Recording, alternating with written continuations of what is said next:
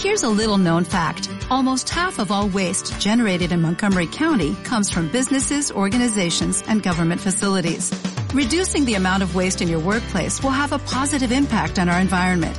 It can also save you money on your disposal costs. Reducing waste and recycling at your business is easy to do and is the law in Montgomery County. Make it your business to recycle right. Learn more at montgomerycountymd.gov slash recycle right or call 311.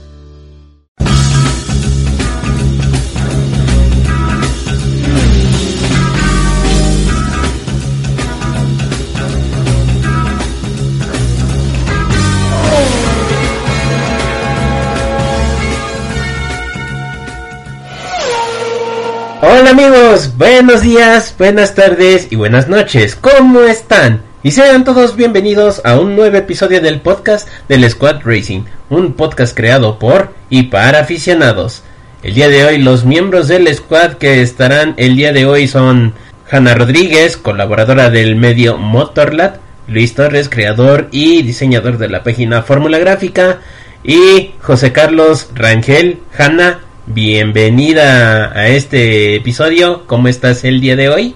Hola a todos, estoy muy bien. Es eh, la primera carrera de la temporada que me toca estar eh, con ustedes y bueno, me da mucho gusto porque definitivamente tenemos mucho que platicar el día de hoy.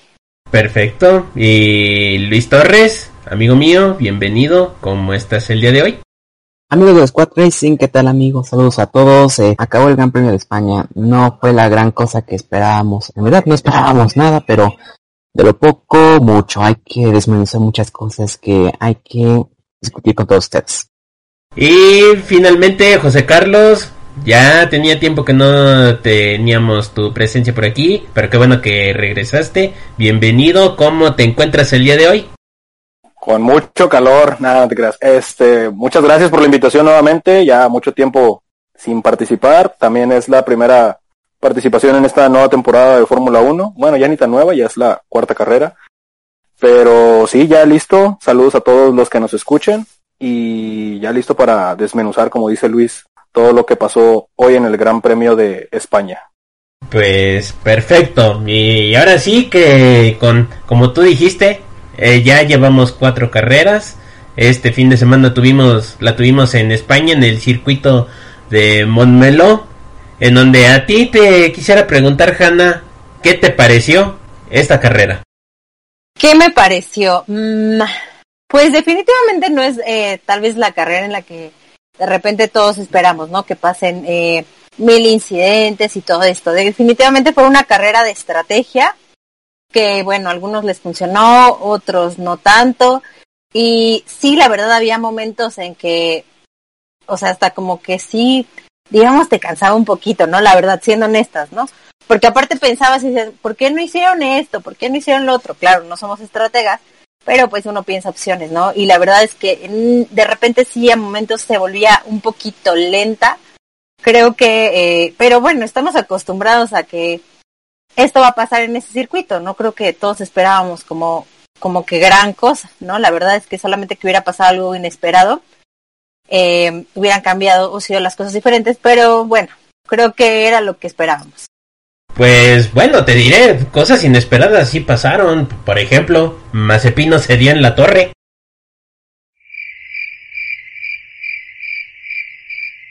Tenía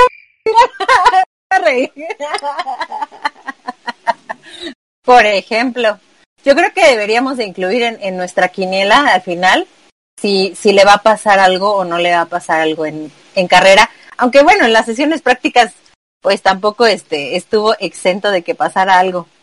No, pues nada más estuvo, nada más estorbó eh, en su vuelta rápida Lando Norris y lo sancionaron con tres puestos que uy, cuántos puestos hasta atrás le, le dieron, lo, lo perjudicaron bastante al pobre. Sí, Bien diría Pasarelli, ay perdón que te interrumpa, Hanna. Bien lo diría Pasarelli en, en su transmisión.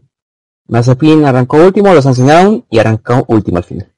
Creo, creo que le quedó como anécdota para decir a futuro de que no manches, es que iba a arrancar en el 17, pero me sancionaron tres puestos.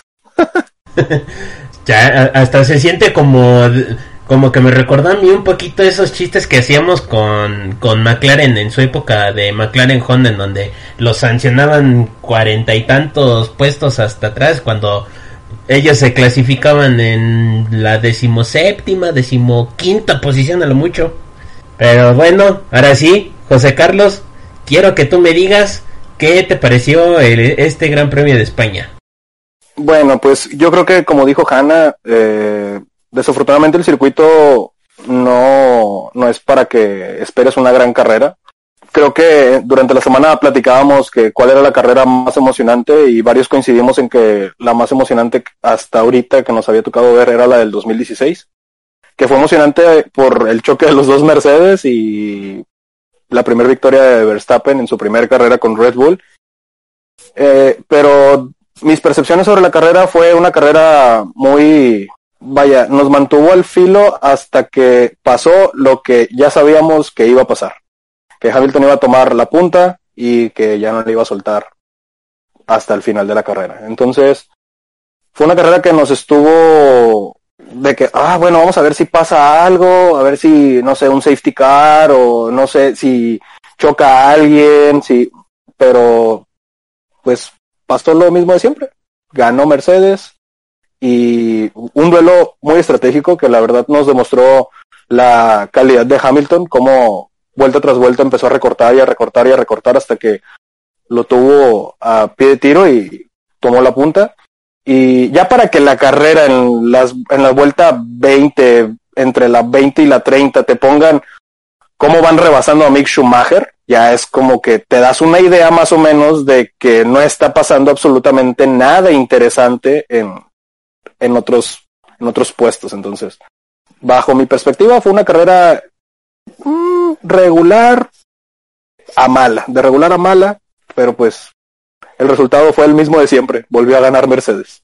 Sí, y además, además en, en eso de las tomas, también algo que no podíamos creer, o sea, también de lo tedioso que puede ser este circuito es que luego por momentos te ponían las onboards de de los Mercedes que se estaban acercando a Verstappen y todo eso pero también en una en la pantalla chica te ponían este como el pobre de Checo Pérez trataba y trataba de rebasar a, a, Ricardo y nomás no podía. O sea así así de, de interesante estuvo en el aspecto de, de movimientos dentro de pista. Sí porque por ejemplo lo que todos estábamos esperando era el momento en el que Hamilton iba a pasar a Verstappen y que Checo estaba intentando, intentando, intentando, como tú comentas, pasar a Ricardo. Entonces, ya cuando se dio, ya dijimos todos, ok, ya, así se van a quedar. Y pues así pasó al final de cuentas. Pues bueno, Luis, ahora a ti te pregunto, ¿qué te pareció esta carrera? ¿Recuerdas lo que dije el programa pasado? Nos teníamos de que Portimao, bueno, de que Barcelona iba a ser un refrito del Premio de Portugal. Y bueno, el clima bien, gracias, ¿no? Toda la semana también, como, como casi muchas de las veces en las que esperamos lluvia, estuvimos pendientes de la probabilidad de, precipitación y nada. Que sí llovió al principio de, bueno, incluso antes de, la vuelta de formación, pero solamente pasó una llovizna ligera. Pero, ¿y la lluvia? Bien, gracias. Un factor que es muy necesitado en un circuito que no brinda tantas emociones como lo es el circuito de Barcelona-Cataluña. Eh, lo usual no es tener un gran premio en este circuito y bueno, esta premonición se cumplió. A mí lo personal me costó un poco de trabajo entender el manejo de las estrategias que yo en sí, este, a mí me quedó muy claro en Portugal. Evidentemente, no se manejan de la misma forma que, en Portimao. El factor mayor eh, es el circuito eh, dista totalmente del trato de los neumáticos que, que, en los pilotos se, se, se presentó, insisto. Eh, este, este Gran Premio de España fue exactamente, si no una copia exacta, pero sí una similitud muy grande a la de Portugal. Como ya mencionó Hanna, esta, esta carrera se prestó más a una competencia de estrategias y también con ayuda de las estrategias se pueden ganar este, carreras así, por esta vertiente. Así son también las carreras, ¿no creen? O perder. Sí, o perder. De, y de hecho, no sé, yo, yo te diría que, que, tan refrito, yo diría más bien que tan refrito fue este Gran Premio de España del de Portugal, que neta se les se les pasó de tueste, porque se les, se les hizo bien feo, porque ni siquiera en el aspecto de estrategias hubo algo así como que de emoción, porque hasta había momentos en los que uno se tensaba y decías, güey, ¿por qué no, por qué no hicieron esto? ¿Por qué no hicieron lo otro? O sea, mm, si ya te la habían aplicado así anteriormente, ¿por qué vuelves a caer y todo eso? Pero bueno, de eso ya hablaremos más adelante. Pero bueno, digo, no todos también deben de tratar de Mercedes y de Red Bull, que sí nos están dando muchas peleas ahí en lo más alto de, de las tablas. También hay que hablar un poquito de cómo se están manejando todos los asuntos en la parte media de la tabla. Y uno de los equipos que está sorprendiendo, tristemente para mal, es el equipo Aston Martin, que ya tenemos cuatro carreras en esta temporada. Y si lo comparamos, este Aston Martin, con lo que hizo el anterior equipo que era Racing Point, esas mismas cuatro carreras, eran, ahora sí, estamos viendo dos polos completamente opuestos. E incluso también en el aspecto de que a pesar de que para este año tienen los servicios de un piloto con tanta carrera en la Fórmula 1 y tan destacado como lo es Sebastian Vettel, pues prácticamente se, se han quedado estancados. Sobre todo lo que sorprende es, es lo de Sebastian Vettel, que incluso su compañero Lance Stroll en la tabla, en los puntos, le está superando. Luis, a ti te quisiera preguntar, de todo esto, ¿quién tiene la culpa? ¿Es del, es del auto o es del, del propio piloto? Pues hay que ser justos porque también tenemos que contar esto para esta pregunta. Pero como lo hace un momento, Stroll, este, al menos todavía está rozando la zona de puntos. O sea, es del, de los dos, es el único que ha puntuado. Al parecer las cosas están recayendo mucho más a Sebastián porque se le ha visto más mermado. El rendimiento de, Aston Martin fue de las cosas que más se mejor en pretemporada. A Sebastián probablemente le está pasando, digamos, una situación similar a la de Checo, pero a la inversa. O sea, Sebastián es un experimentado que, que quiere sacar jugo de un auto que sorpresivamente pasó a ser superior a inferior de la noche a la mañana está lidiando con un auto que simplemente no, no se le ha visto constante en términos de rendimiento.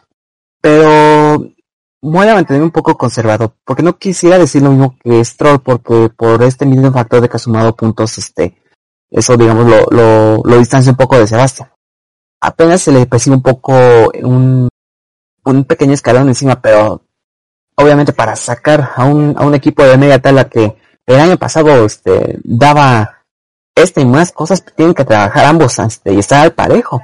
Pero bueno, ya haciendo tu, bueno, la respuesta a esta pregunta que me hace si es culpa del auto o del piloto, pues yo sigo pensando que cada parte tiene lo suyo que no está contribuyendo a la causa, pero son cuatro carreras, este, todavía queda mucho, mucha tela de cortar y más vale que aprovechen, ahora es cuando tienen que aprovechar mucho más las mejoras que, que se les puedan venir en esta temporada. Muy bien.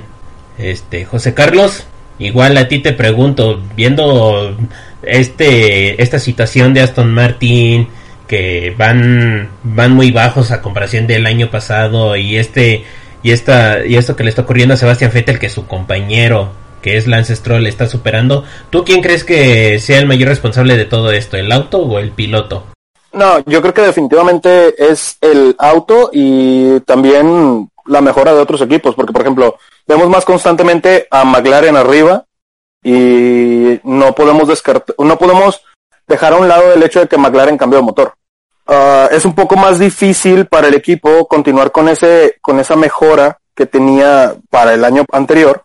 Pues lo de Sebastián, pues yo pienso que es normal al final de cuentas porque pues cuesta adaptarse al nuevo equipo y aparte él no, no inició con el equipo, en, no sé, en los test de Abu Dhabi. Por ejemplo, él se incorporó hasta este año al equipo. Entonces, si todavía te fichan y tardas en incorporarte, yo, yo veo muy difícil que le vayamos a pedir el mismo nivel a él que a Lance.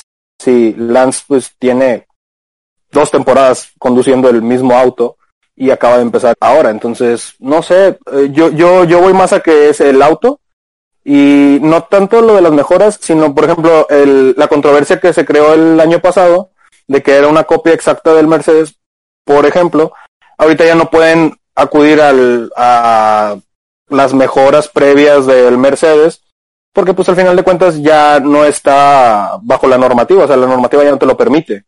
Entonces, ¿se vio afectado? Pues sí, completamente se vio afectado, pero yo voy más a que es cosa del coche que del piloto. Lo único que yo podría reprocharle al piloto es por qué no quisiste o por qué no pudiste o por qué no hiciste trabajo con el equipo desde los entrenamientos de Abu O sea, sé que probablemente no, no pudiera tomar el coche desde esos, desde esos entrenamientos o de esas pruebas, pero pues mínimo ir, ver, checar cómo está toda la situación del equipo, a, acudir al, a la sede del equipo, hacer pruebas en el simulador, ver todo, o sea, que te expliquen bien todo, que hagas todo, que pongas todo de tu parte para incorporarte de manera perfecta al equipo. Por ejemplo, alguien que, que también está acusando mucho al, a lo de que necesita adaptarse es Checo Pérez. Y pues todos sabemos que el Red Bull no se puede, es un coche muy diferente a los demás. Yo siento que en este caso en específico, lo de Aston Martin, pues están en un lugar en el que pues desafortunadamente ahorita no te da para más. Pero pues también es por el avance que tienen otros equipos y también es por desafortunadamente no poder desarrollar el coche como lo pudiste desarrollar el de la temporada pasada. Bueno, aquí he de decir este dos cositas. Una, pues digo, por un lado, yo creo que lo que bien pudieran haber hecho los de Aston Martin fue eh, este como de cierto modo copiar porque se supone que lo que no ya no está permitido es que los compres, pero si los copias o haces algo parecido, no lo sé, podría tal vez funcionar, no sé qué tanto ahí haya un hueco legal en ese aspecto. Y en segunda, este esos test de de Abu Dhabi son este para jóvenes pilotos, José, entonces ahí sí no podía hacer nada Sebastián Vettel. Completamente, pero por ejemplo, no te cuesta nada ir a acercarte a la sede del equipo. Terminaron los test, no hizo nada. Las primeras imágenes que vimos de Vettel en el equipo fue que a febrero, finales de ah, enero, febrero. Sí, la pretemporada de, de Bahrein fue en febrero. No, no, no, no, las primeras tomas de él llegando a la sede del equipo. Ah, ya. Sí, sí fueron por ahí de, de febrero, más o menos. Entonces, yo siento que desde esa desde esta perspectiva en la que yo lo veo, o sea, completamente, que no puede hacer los test, completamente de acuerdo. Trata de incorporarte lo más pronto posible al coche, al simulador, al equipo, ve a la sede, visítalos. Las primeras imágenes que vimos de Vettel con el equipo, con algo del color del equipo, con un coche del equipo, fueron hasta febrero. Bueno, lo cual sorprende mucho, pues porque todos todos conocemos toda la devoción y todo el trabajo y esfuerzo que hacía con con el equipo de Ferrari, que él siempre iba a la fábrica, siempre veías todos sus mecánicos, siempre trataba de aprender cosas de su auto y todo eso. Pero bueno, pero bueno, ahí sí te vuelvo a decir lo de los test de jóvenes pilotos, pues ahora sí que nada más a los jóvenes pilotos hasta de 46 años, creo que son, o, o 41. ¿Cuántos años tiene Alonso? 37. 37. Ah, bueno, chavitos de 37 años ahí, ahí, ahí permitidos. Ay, perdón, ya estoy... ¿Por qué Alonso sí? Porque Alonso sí y él no? O sea, argumentó, argumentó que iba, iba de regreso, o sea, que no había participado en una temporada.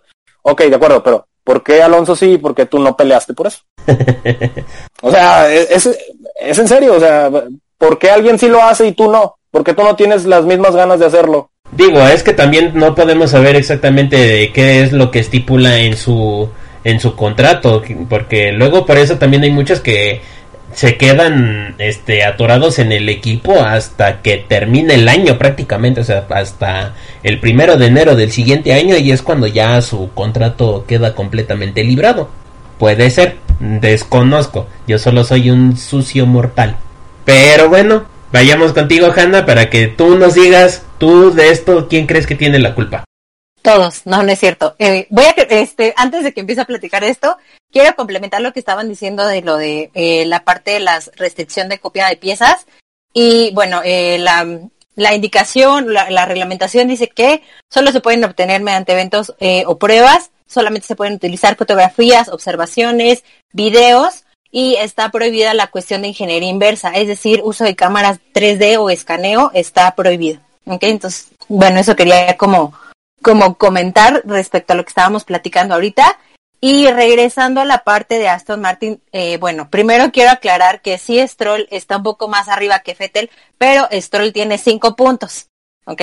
Stroll tiene cinco puntos y Fettel tiene cero, digo, para que podamos como estar un poquito más, más al tanto de esto, ¿no?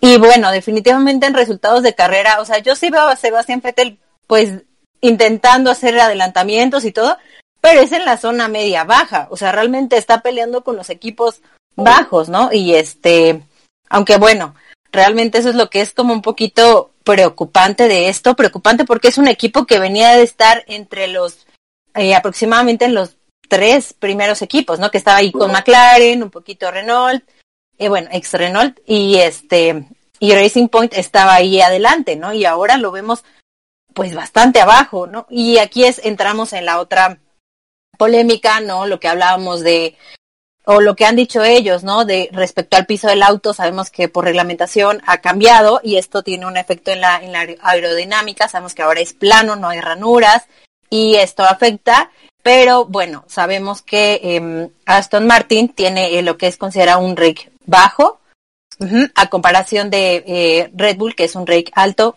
Por ahí, si tienen dudas y quieren que les platiquemos alguna cuestión técnica, pues estaría padre que nos comentaran qué, qué les gustaría saber un poquito respecto a estas cuestiones.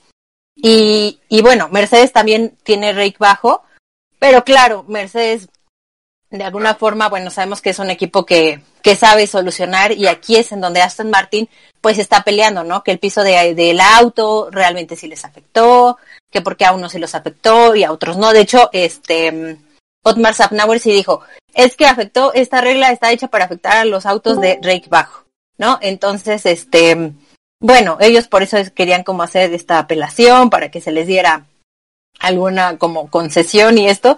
Y bueno, ahorita están sufriendo, ¿no? Están sufriéndolo y lo vemos en, en carrera que definitivamente ya no está adelante como la idea. Yo creo que si estaba ahí en las primeras posiciones, ahí debería de estar peleando eh, al menos con McLaren y Alpine ahora, pero no, no los vemos ahí. Y la verdad, en lo personal, para mí está pasando desapercibido todo lo que están haciendo, la verdad, siendo honestas y no es por, por ser mala, no sé, la actuación y todo está pasando un poco desapercibida.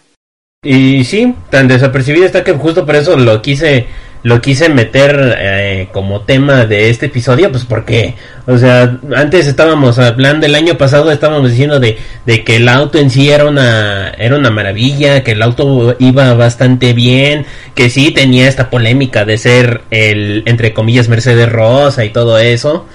Y, y que incluso a veces el equipo era el que solito se estaba metiendo el pie y ahorita ya no tiene necesidad de que ellos solitos se metan el pie, pues porque incluso eh, se han estado, se ve que se han esforzado, pero pues ahora sí que el auto con estos pequeños cambios que ha habido en el reglamento para esta temporada se nota que sí les afectó bastante. Lo que es lo que sorprende, como unos con unos pequeños cambios te pueden mover el tablero de una manera brutal y todo puede ser completamente diferente. Eso es lo que a mí me sorprende. Y pues obviamente, o sea, sí, por muy tetracampeón que sea Sebastián Vettel, pues si no le entregas un buen auto, porque todos sabemos perfectamente que de Ferrari no se fue muy bien y todo eso, entonces sí, entró a un ambiente ya más diferente, un poquito más menos tóxico dentro de lo que tenía a comparación de Ferrari pero si no le entregas un buen auto, pues tampoco es como que pueda hacer mucho. Entonces yo en este en este aspecto sí yo yo le pongo más culpa al auto al a Aston Martin que al propio Sebastián Vettel. Pero bueno, ya también este cambiando completamente el giro de la moneda, pues hay que hablar de otro equipo que en estas cuatro carreras empezó ahí medio flojillo, en la pretemporada no se mostró bien, pero ya ahorita se nota que ya tuvo un pequeño subidón, que es este equipo Alpine, anteriormente que era el equipo Renault, y lo que más sorprende es este que muchos nos esperábamos era el gran regreso de Fernando Alonso y muchos este tenían las grandes expectativas de que pues Fernando Alonso estando en un equipo que podía conseguir puntos pues ah, podría hacer este buenas cosas estar constantemente en los puntos y todo eso pero lo que nos está sorprendiendo es el hecho de que tanto en clasificación como carrera su compañero Esteban Ocon se lo está comiendo. Ahora sí que en, si hemos visto que el equipo Alpine, el auto Alpine está mejorando, es gracias, es más, gracias a, Esteban Ocon que del propio Fernando Alonso. Lo cual preocupa bastante, pues porque todos sabemos el excelente piloto que puede ser el asturiano. Entonces, deja bastantes dudas. Y entonces a ti te quisiera preguntar, José Carlos, ¿Tú crees que fue una buena idea que regresara? Yo creo que sí. Digo, nadie puede dudar de la calidad de Fernando Alonso, ni los aloncistas, sobre todo ellos.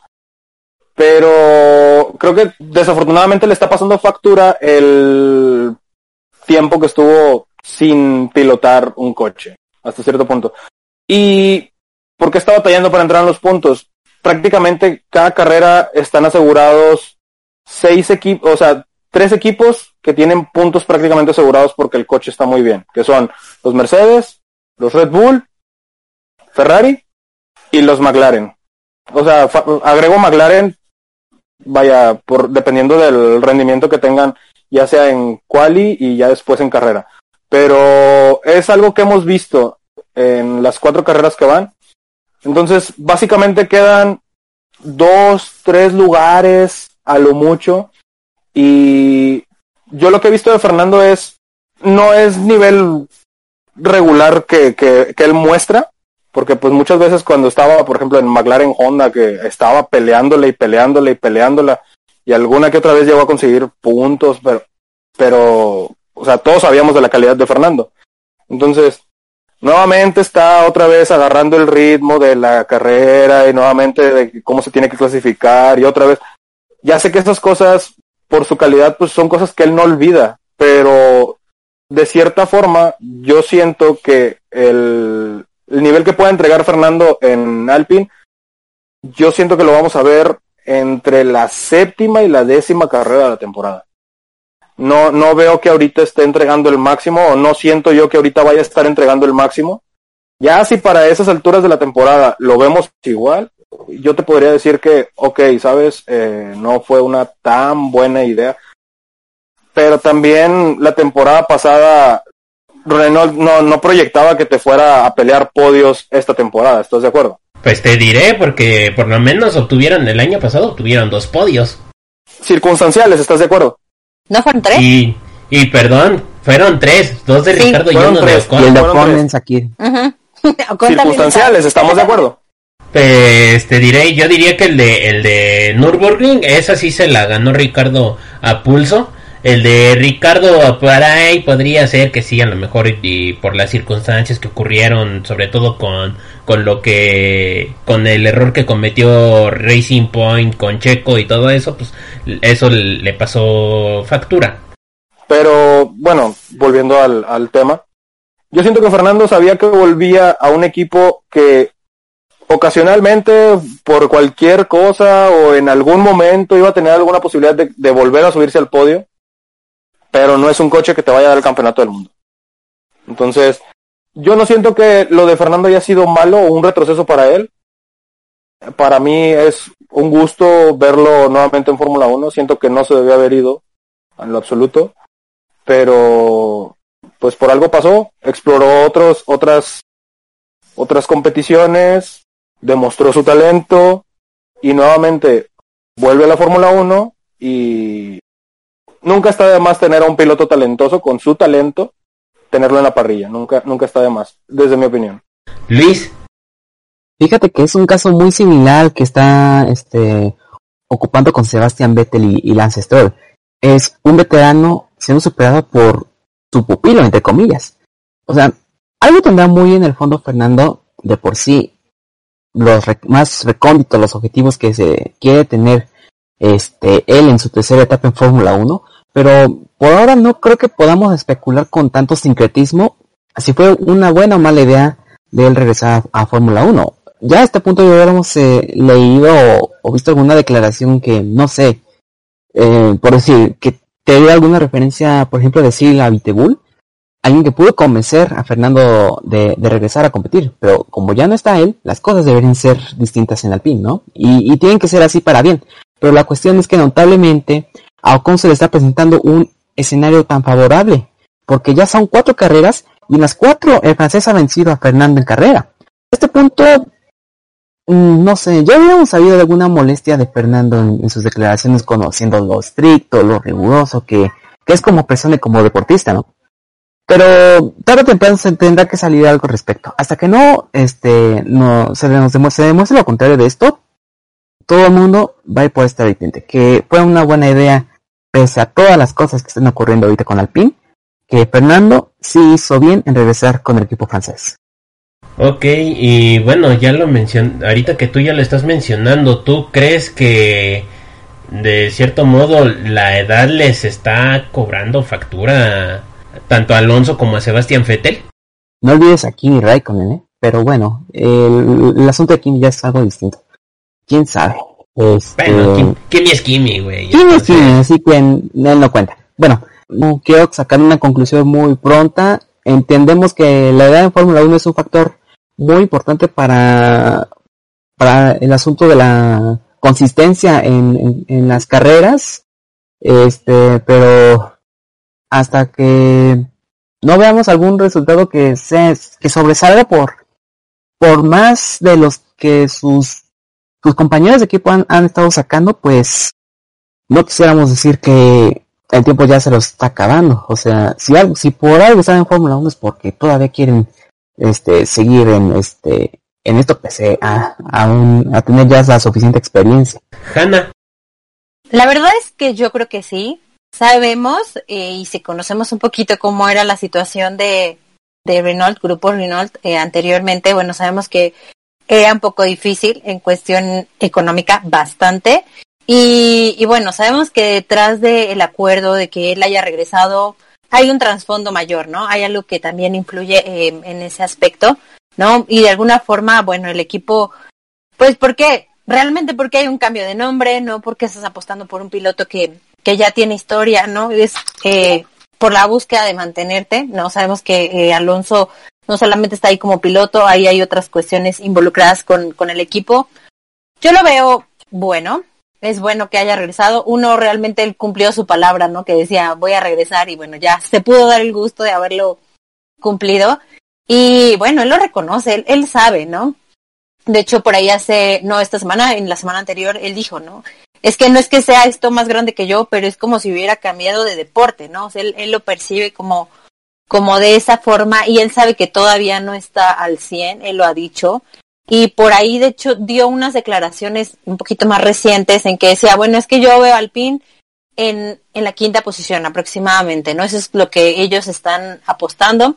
Que bueno, es mm, pues un ligero retroceso, llamémoslo así, en comparación de lo que venía haciendo, pero bueno, sí piensa que pudieran estar detrás de McLaren y detrás de, de Ferrari, ¿no? Entonces ese es como pues objetivo, ¿no? Y mientras cumplan, pues bueno, será será favorable y de hecho él dijo en la semana anterior dijo, pues yo veo prácticamente como que empiezo de nuevo y, y para empezar a, estar al 100, pero todavía le falta como como que ese ese puntito y bueno, sabemos que es un piloto de experiencia en, en muchas categorías. Ahora también, y digo, no se ha hablado mucho de esto, pero sabemos también que tuvo un accidente reciente, ¿no? O sea, aparte de yo creo que la edad, digo, es muy fuerte y todo, la, este, lo sabemos, pero no sabemos también si eso haya mermado en algunas cuestiones, ¿no? Que aunque no se ha hablado, sabemos que pasó y fue muy reciente al, eh, previo al inicio de la temporada. Entonces, bueno, yo creo que mm, lo veo bien. Sí, creo que puede en algún punto pues dar un poquito más, sabemos lo que, lo que es y lo que es capaz de ser sin vernos aloncistas, como diría José Carlos. Pero sí, él dice, bueno, es cuestión de tiempo, como dice, ¿no? ¿Qué tanto tiempo? Porque bueno, la temporada está continuando. ahorita estamos en, en prácticamente la, la cuarta carrera, pero sabemos cómo va esto muy rápido y, y de repente te das cuenta y dices, ya, o sea, ya estamos al, al final, entonces, bueno, mientras, si este es el objetivo de Alpine de llegar a quinta posición, creo que podrían lograrlo. Me ganaste ese detalle, e- ese detallito de que no hay que eh, olvidar que, que Fernando Alonso tuvo un accidente este, en, su bicicleta. Y que sí, todos lo, todos los que estuvimos ahí al pendiente, pues sí, no, nos preocupó y supimos, o sea, por lo que se estuvo comentando, por ahí sí se dijo que era algo grave. Entonces, pues no sabemos perfectamente si también eso eso pu puede estar afectando en su desempeño porque sí son deportistas altamente entrenados altamente capacitados pero pues, no dejamos de ser seres humanos y todo ser humano tiene tiene sus límites.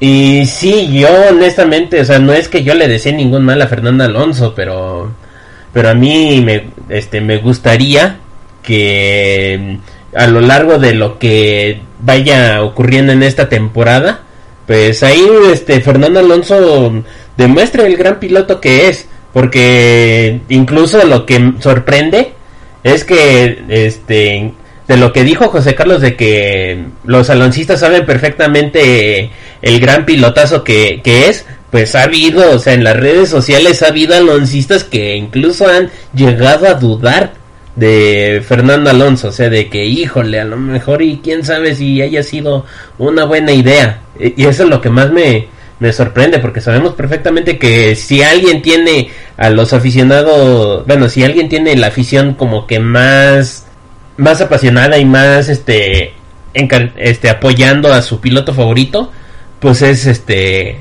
la, la, la alonsomanía, los aloncistas son los que son muy, muy, muy muy apasionados.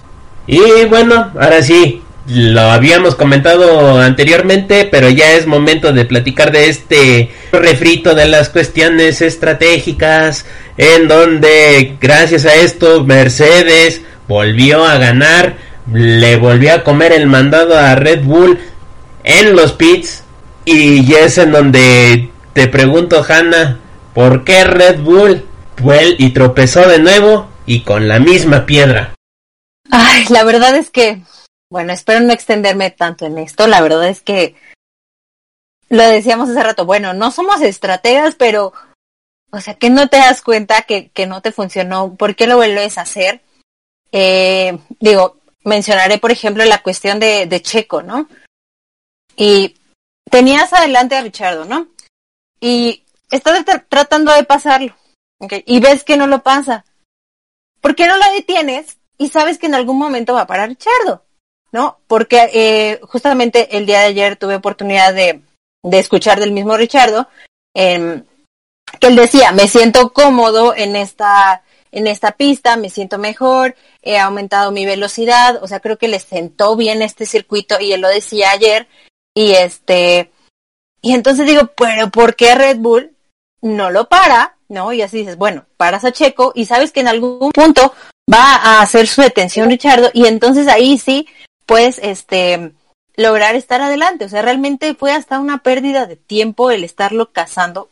Fue una pérdida de tiempo que pudieron haber evitado, ¿no? Y aparte se repitió, porque no fue una vez, o sea, se repitió y creo que si hubieran hecho el undercut hubiera sido más favorable que ahí, claro, eh, pues se vio un poco más listo en este caso McLaren, que aunque obviamente quedan un poquito más abajo, definitivamente es algo que se pudo haber evitado, ¿no? Entonces, bueno, respecto a la estrategia eh, con Checo, pues tampoco, ¿no? Y bueno, con la de Max y Hamilton, seguramente ahorita ustedes lo dirán, pero, o sea, si ya lo tienes por detrás, o sea, ¿por qué te esperas a que te alcance? Lo mismo que pasó con Checo la vez pasada, o sea, ¿por qué esperarte? Y, y de hecho, igual, ¿no? La, la, la detención de cuatro segundos de Max, larguísima, eterna, bueno, según el equipo decía que no estaban este preparados, o sea que realmente no lo habían llamado y que Max paró casi casi por su voluntad y que bueno, como son muy rápidos, pudieron como como compensarlo, ¿no? De alguna forma pues tratando de de justificar, pero pues sí, creo que aquí, como decíamos, la estrategia ayudó a unos y afectó a otros y en este caso Red Bull si estás cerca, ¿no? Tienes un buen, un auto que te da para pelear, tienes pilotos que te pueden dar para pelear y, y la riegas con, con las estrategias, híjole, o no aprendieron de la semana pasada o, o no sé qué pasó ahí. Híjole, y, y, es que además, o sea, ni siquiera es cuestión de, de que aprendieran de la semana pasada. Eso mismo de que Hamilton estando atrás entra, bo entra a boxes para poner neumáticos frescos, se la, ya se la habían aplicado años atrás en Hungría. Y les pasó exactamente lo mismo, mantuvieron a Verstappen en la pista queriendo aguantar y todo eso. Y al final el Hamilton con los neumáticos más frescos se lo terminó comiendo.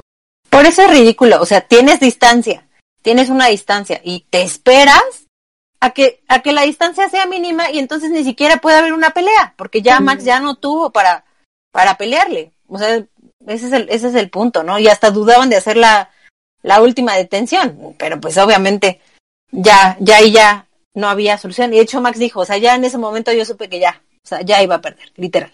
Ay, pues qué poca cabeza de, de Red Bull. Hasta nosotros que estamos en nuestros sofás sabemos perfectamente que, que lo que ya iba a hacer iba a ser Mercedes. Luis, a ti te pregunto, ¿cómo es posible que, que Red Bull vuelva a caer? Porque volvemos a lo mismo. ¿Qué fue lo que les dije el programa pasado? El Gran Premio de España fue un refrito de Portugal en muchas cuestiones, incluida la de la pugna entre Mercedes y Red Bull en pista. Esa no fue la excepción. Quiero pensar que de bote pronto tiene que ver mucho el circuito, sin en gran o pequeña medida, pero a final de cuentas vimos el mismo resultado. Que bueno, ya ni hablemos de la parada de cuatro segundos que, que le hicieron a Verstappen, ¿no? Eh, el pobre Max quedó, siento que nuevamente rezagado a pesar de una meticulosa aplicación de las estrategias supuestamente aplicadas eh, sin un margen de error amplio por su equipo. Pero siento que Red Bull aplicando estas mismas da siguen dos pasos para adelante, pero Mercedes a su vez da cuatro pasos para adelante porque todavía puede sacar más ventaja de ello. Performance. Ellos, como bien lo vitorea eh, el hashtag del equipo, viven del performance de cabo a rabo en muchos rubros, el técnico, en la planeación, en el manejo, etc. Afinar detalles de estrategias contribuyen a avanzar más. Y, como lo decías muy bien Julio, Red Bull se estancó un poco, pero al menos no terminaron siendo Alfa Pero bueno, quizás pensando que repetir acciones por lo mismo de la situación de circuito les iba a ayudar, pero caramba, es Mercedes, no por algo que desmeritar lo logrado por ellos durante toda esta era híbrida con este tipo de planes de aventajada a, a cuanto rival se les ponga enfrente. Y visto lo demostrado en las últimas dos carreras, o en las cuatro, que sí, ya siendo un poco más dadivoso, eh, me interesará saber si en Mónaco se mantiene esta tendencia de Mercedes dominar en las estrategias, o es que si es que las circunstancias pueden cambiar dado a que Mónaco se le favorece un poco más a Red Bull. Bueno, aquí en, en ese aspecto corre Red Bull con la ventaja de que se, estamos hablando de, de Mónaco, un circuito callejero que en donde con estos autos adelantar es prácticamente un calvario. O tienes que ser muy valiente o muy inteligente para, para adelantar. Bien dicen por ahí, si haces la pole en Mónaco, tienes mitad de la carrera ganada. Entonces aquí yo te quisiera preguntar, José Carlos, ¿tú crees que Red Bull ha dejado perder estas carreras por las cuestiones estratégicas? No, yo siento que, bueno, en este caso en específico sí. O sea, nadie, nadie puede dudar que si hubieran metido a Max la vuelta posterior a la entrada de Hamilton a boxes, eh, otro, otra historia habríamos visto completamente. Pero, por ejemplo, eh, la victoria en Bahrein de Hamilton, eh, dudo mucho que haya sido por estrategia. Fue más que nada porque, pues, le dijeron que le cediera la posición y ya después ya no se la pudo volver a quitar. Les repitieron lo de Portimao porque, pues, simple y sencillamente tuvieron demasiada fe o pecaron de inocentes. Creyeron que ahora sí se les iba a hacer, pero pues desafortunadamente volvieron a caer vencidos. Entonces, ya veremos si en otra circunstancia que les vuelva a pasar exactamente la misma situación, ya no la rieguen. Esperemos que ya no la rieguen.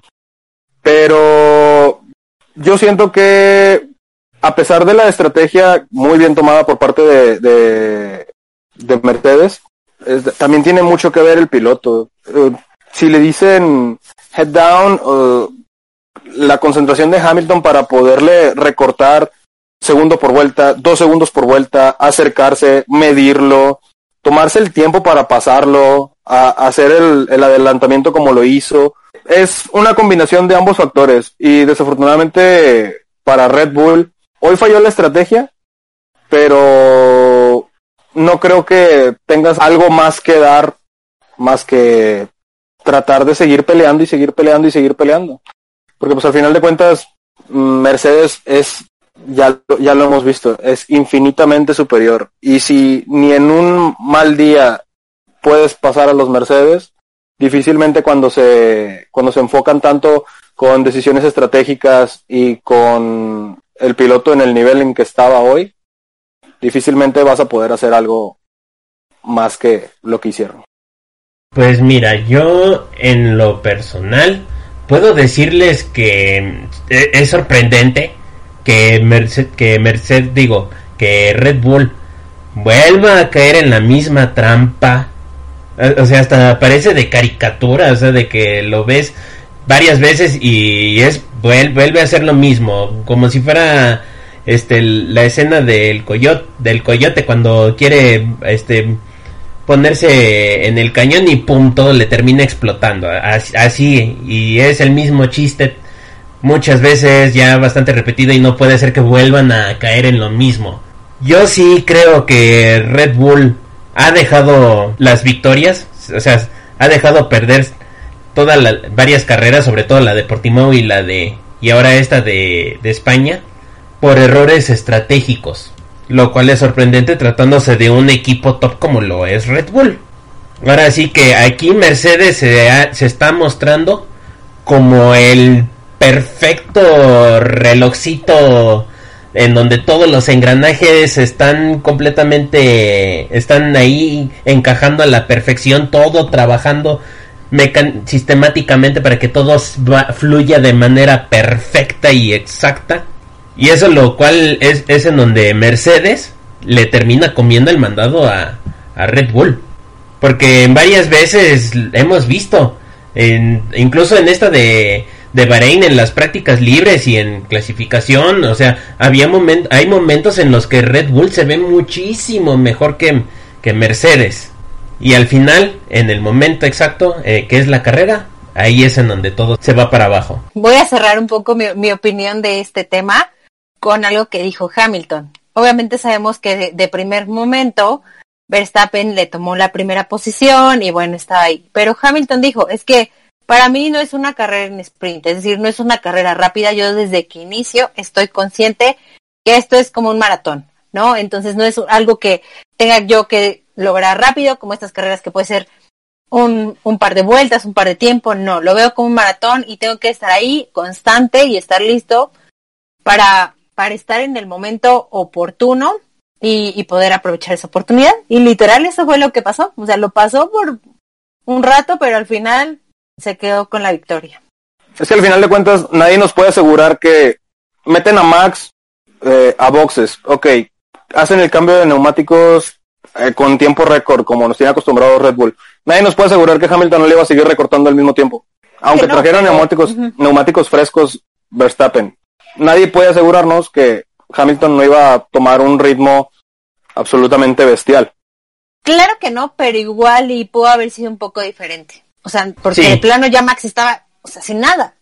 O sea, ya, ya que le peleaba. Pues nada, prácticamente, o sea, o sea, hubiera sido completamente diferente, o sea, por mínimo, ya te digo mínimo, no le recorta 1,7 segundos por vuelta. Ah, claro, o sea, definitivamente tenía una ventaja, digamos, un poco considerable, por lo menos para entrar y que estuvieran haciendo un poquito más, más de pelea, pero no fue así. O sea, realmente se quedó afuera y esperando a que lo cazara y bye, o sea, ya no tenía nada que hacer Max, ¿no? Entonces, bueno, aquí, pues sí, definitivamente, tal vez, como decimos, no, Red Bull sí viene mejor, pero este, estos puntitos son claves y esto es lo que va a definir el campeonato, definitivamente. O sea, Hamilton lo pasó con seis vueltas restantes, ¿no? Entonces, No es como que lo pasó ya en la última vuelta o en la penúltima sí, vuelta. Sí, no, o sea, fue, fue cómodo, ¿no? Y tampoco le, le fue como que difícil pasarlo. O sea, realmente ya Max ya, ya estaba sufriendo ahí. Y por ejemplo, en los speed traps también eh, me llamó mucho la atención ver que Max estaba en el último lugar. 301 kilómetros por hora le marcaba en el speed trap. Pero bueno, aquí tomando en cuenta la, las características del circuito, yo, yo creo que aquí las, lo clave son las velocidades en, en curva. Completamente. Sí, incluso también ha, ha, habido carreras en los que Mercedes, sabiendo el excelente motor que tienen, el mismo equipo luego en cuanto a speed trap en las rectas, no es el equipo más, más veloz, no es el equipo que esté que tenga las velocidades punta. No sé, digo, yo también eh, durante la carrera vi muchas veces como que Mercedes también estaba a, aflojaba y luego apretaba, aflojaba y luego apretaba, aflojaba y luego apretaba, como que por lo mismo, para mantener neumáticos, para, por, por lo mismo que estábamos hablando de que pues degrada mucho la, la pista, pero no sé, digo, no me quito de la cabeza la idea de que independientemente de lo de la estrategia y que no lo tomó Red Bull y que al final se quedó sin, sin llantas Max, no me quito de la cabeza que como quiera Mercedes iba a ser Mercedes. Puede ser, pero le peleas tantito, ¿no? La verdad. Digo, como pasó en, en las primeras dos carreras, ¿no? O sea, tampoco, tampoco te dejas tan así, ¿no? Que estuvo bastante eh, reñido el final. O sea, aquí sí de plano se lo comió, la verdad. Si mínimo hubiéramos tenido algo algo parecido a, lo de Bahrein. Incluso podrían haberse invertido los papeles, en donde Hamilton se hubiera pasado los límites de, de pista y pues que tuviera que devolverle la posición a Verstappen. Pues, bueno, eso ya son, esos ya son prácticamente ideas mentales, ahora sí como diríamos por aquí, son chaquetas mentales que ahora sí que no, no podemos dar nada por concreto, pues porque todo está en un hubiera.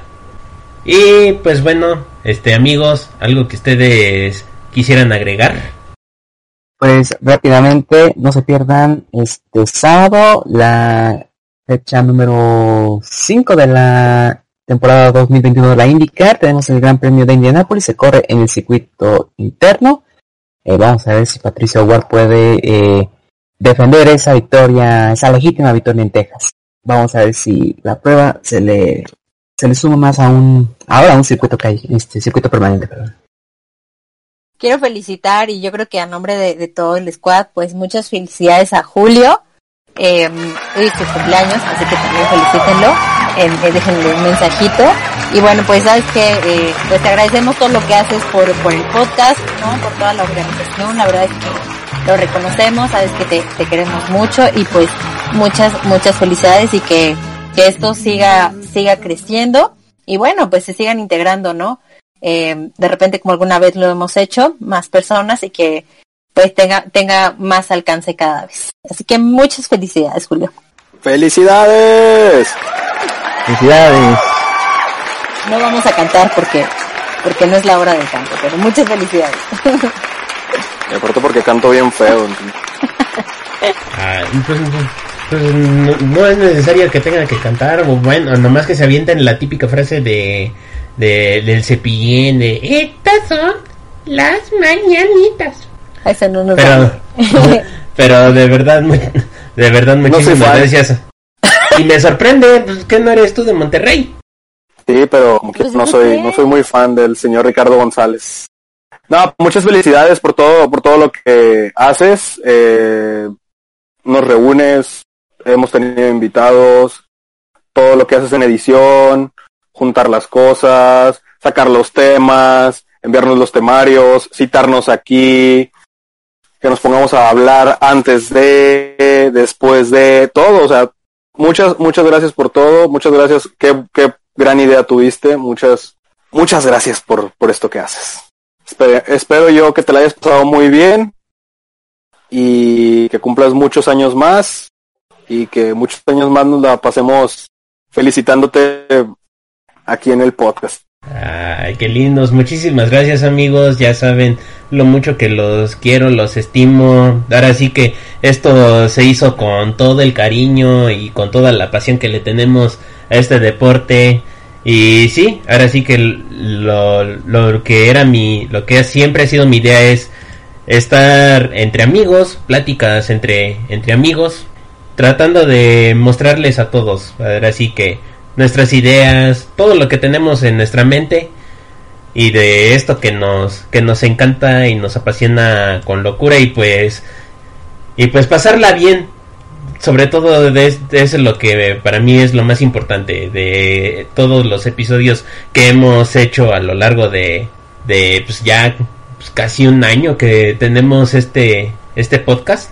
Y créanme que todo se ha hecho con mucho cariño y todo se hace con tal de que todos incluso y para que ustedes también mis este queridos oyentes traten de pasarlo bien y, si se puede de mi parte sacarles una sonrisilla con algún que otro chistecillo que un chascarrillo que por ahí me, me aviente, pues ya, con eso para mí me doy por bien cumplido. De verdad, muchísimas, muchísimas gracias. Y pues bueno amigos, muchas gracias a ustedes, a Hanna, a José Carlos y a Luis por haber estado en este episodio. De verdad, se los agradezco muchísimo. Recuerden que pueden seguir el blog de nuestra querida amiga Cari a través de la página laformuladecari.wordpress.com, así como la fórmula gráfica de nuestro querido amigo Luis a través de Tumblr y Telegram para que puedan descargar sus bonitos wallpapers para el celular, para la tablet, para la computadora, bien bonitos que le quedan. Si quieren estar informados al momento de lo que ocurre en el automovilismo, sigan la buena y confiable cuenta de Twitter arroba alerta racing. Y por último recuerden seguir nuestra cuenta oficial de Twitter arroba squad-racing para que estén al pendiente cuando subamos un nuevo episodio y una que otra noticia del deporte motor. Ahora sí, muchas gracias por habernos escuchado. Yo soy Julio Rodríguez, mejor conocido como la ZDF1 Jones, y nos estaremos viendo la próxima semana. Y recuerden, como dice nuestra amiga Cari, tomen mucha agüita y feliz cumpleaños, Jones.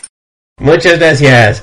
Ah, también le pueden hacer caso, para, en mi honor, háganle caso a nuestra compañera Dianita.